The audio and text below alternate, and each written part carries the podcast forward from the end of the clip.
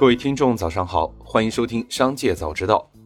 今天是十一月十日，主播小张邀您关注今日新闻。首先，让我们一起来关注今日聚焦。近日，台湾被称为史上最美区间车的 EMU 九百型区间车因遇大雨出现了大量漏水的现象，现场乘客一片错愕。据悉，EM 九百型是台铁于二零一八年斥资二百五十三亿新台币（约合五十八亿人民币）向韩国现代乐铁采购的通勤型电联车。并于今年四月正式投入运营。漏水事件发生后，台铁表示已会同乐铁公司进行详查，并将依合约规定要求制造商限期彻底改善。台铁还称，新购列车均已在出厂前进行过水密测试。此次漏水事件是在该型号启用后首次发生。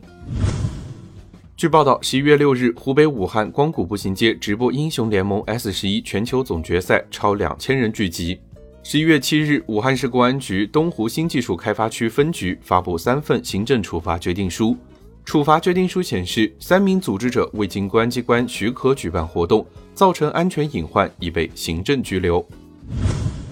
有媒体报道称，十一月八日，网上传出一张李佳琦参选上海浦东新区人大代表一九八选区候选人公示的图片。其中学历一栏所标注的高中学历，引发了网友对其学历造假的质疑。对此，相关负责人表示，李佳琦确实曾经就读于南昌大学，他们此前各项对外填报材料最高学历都是填写的高中学历。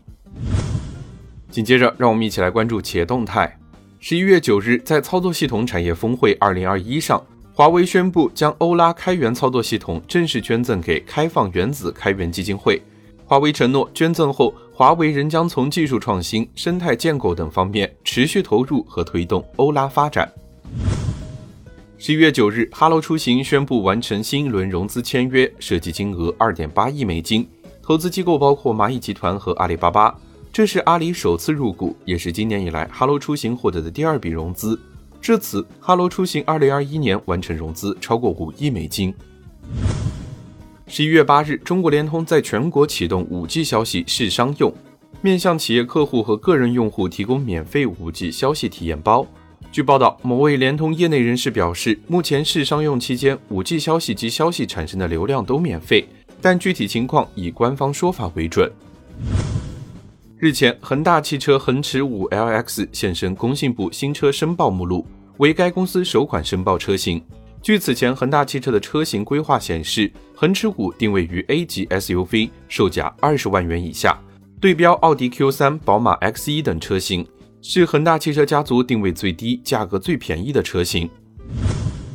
近日，鸿星尔克成立鸿星尔克商丘实业有限公司，注册资本达一亿元。据了解，鸿星尔克河南睢县制鞋产业园包括十二条生产线及配套研发、仓储、运营等。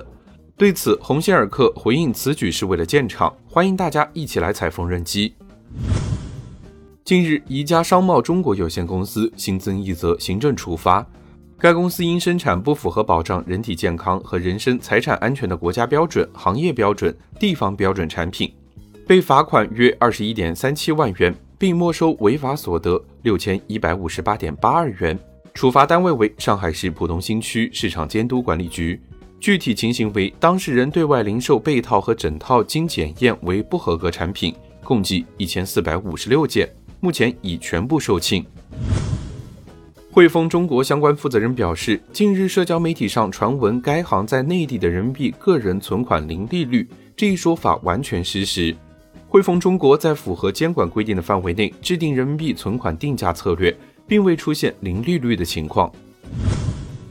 此前有消息称，在最新的 PC QQ 版本中，QQ 秀已正式下线，用户将无法再看到自己的 QQ 秀装扮形象。对此，腾讯回应，PC 端 QQ 秀只是折叠在聊天窗口，并未正式下线。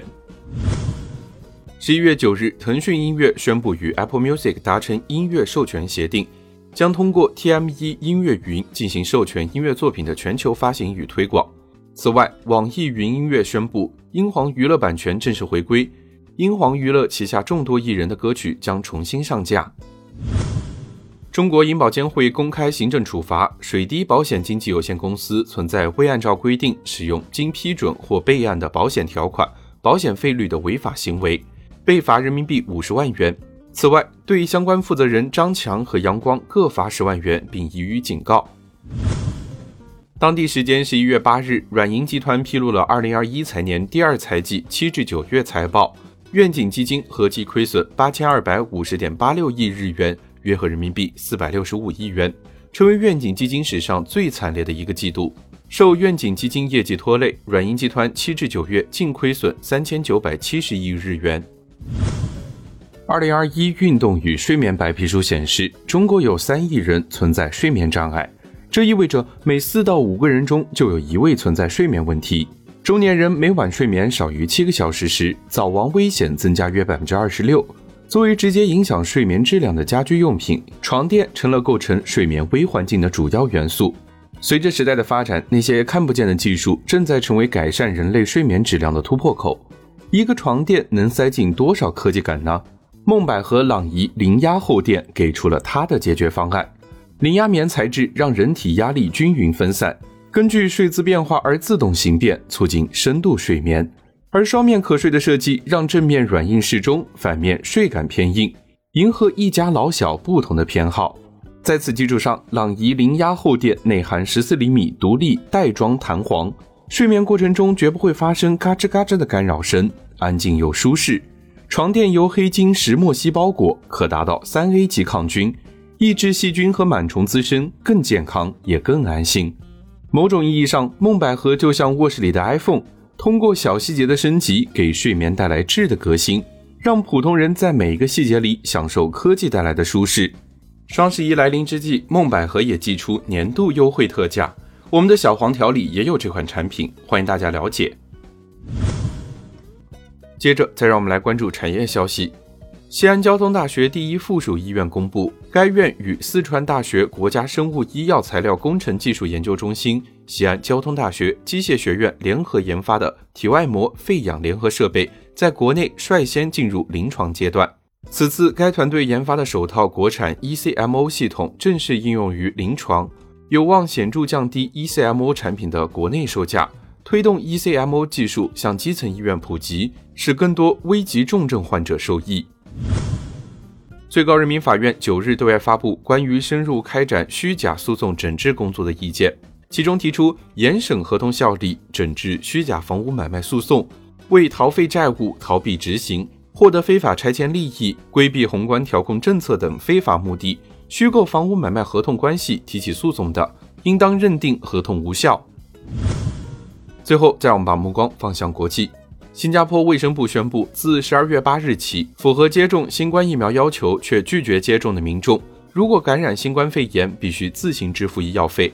目前，新加坡政府为所有新加坡公民、永久居民、长期证件持有者支付新冠肺炎医疗费，从国外返回新加坡不久后确诊的患者除外。新加坡卫生部指出，目前进入重症监护室的新冠肺炎患者中，未接种疫苗者占多数。加重了新加坡医疗资源的负担。以上就是今天商界早知道的全部内容，感谢收听，明日再会。